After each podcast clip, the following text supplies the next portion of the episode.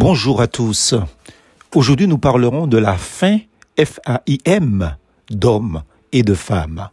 Car j'ai souffert de la faim et vous m'avez donné à manger. J'ai eu soif et vous m'avez donné à boire. Matthieu 25, verset 35.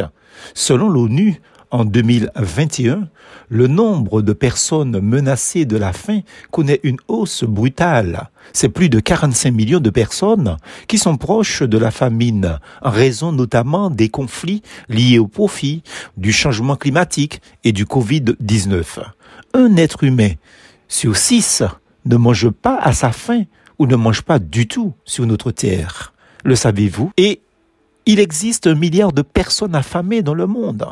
Nous vivons dans nos pays riches ou dits développés comme à l'intérieur d'une bulle protectrice qui nous coupe de la réalité extérieure, habitués que nous sommes à arpenter par-ci et par-là les allées de nos super et, et hypermarchés et à y trouver tout ce dont nous avons pas forcément besoin. Nous achetons sans compter et stockons comme si demain nous appartenait. Attention, nous risquons d'entendre Dieu nous dire, insensé, cette nuit même, ton âme te sera redemandée, et ce que tu as amassé, pour qui sera-t-il? Luc chapitre 12, verset 20. Près d'un Français sur deux ignore l'aggravation de la faim dans le monde. Serait-ce de l'inconscience, de l'indifférence, de l'égoïsme face à cette misère universelle?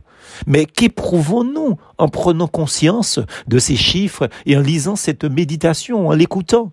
Avons-nous un sentiment de compassion face à cette cruauté? Sommes-nous touchés?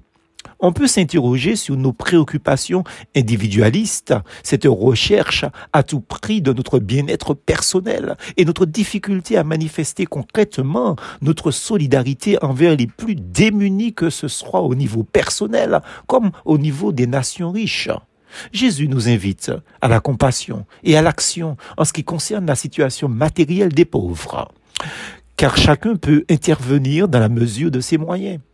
Que nous ne soyons pas de ceux à qui Jésus dira au dernier jour, car j'ai souffert de la faim et vous ne m'avez rien donné à manger. J'ai eu soif et vous ne m'avez rien donné à boire. Alors ils lui demanderont à leur tour, Mais Seigneur, quand avons-nous vu souffrant de la faim ou de la soif? Alors il leur répondra, Vraiment, je vous l'assure, chaque fois que vous n'avez pas fait cela au moins de ceux que voici, c'est à moi que vous avez manqué de le faire. Matthieu chapitre 25. Mais contrairement à ce que nous pensons, il existe une pénurie bien plus grave que la faim de nourriture pour le corps physiquement parlant. C'est celle de la faim de la bonne parole divine dans les cœurs.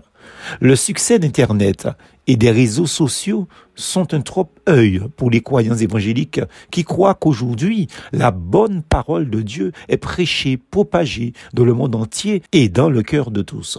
En effet, si Internet nous a permis de rentrer là où nous n'avons plus le droit d'y aller, c'est-à-dire au plus profond des maisons privées et des bureaux personnels des multinationaux, eh bien, il est indéniable qu'en face, Satan a lui aussi pollué Internet par toutes sortes de pensées, non pas bibliques, mais bibliques, de fables, de théories étranges et d'interprétations bancales de la Bible. La fin spirituelle est donc toujours là, d'où les propos du Christ, vous-même, donnez-leur à manger. Luc chapitre 9, verset 13. Car l'homme ne vivra pas seulement de pain, mais de toute parole de Dieu. Luc chapitre 4, verset 4. Au même titre de notre carence à subvenir aux besoins physiques des démunis, Jésus nous fera les mêmes reproches si nous n'accomplissons pas notre mission d'évangélisation et d'édification car j'ai souffert de la faim et vous ne m'avez rien donné à manger. J'ai eu soif et vous ne m'avez rien donné à boire. Chaque fois que vous n'avez pas fait cela au moindre de ceux que voici, c'est à moi que vous avez manqué de le faire. Matthieu chapitre 25. Plus force en Jésus.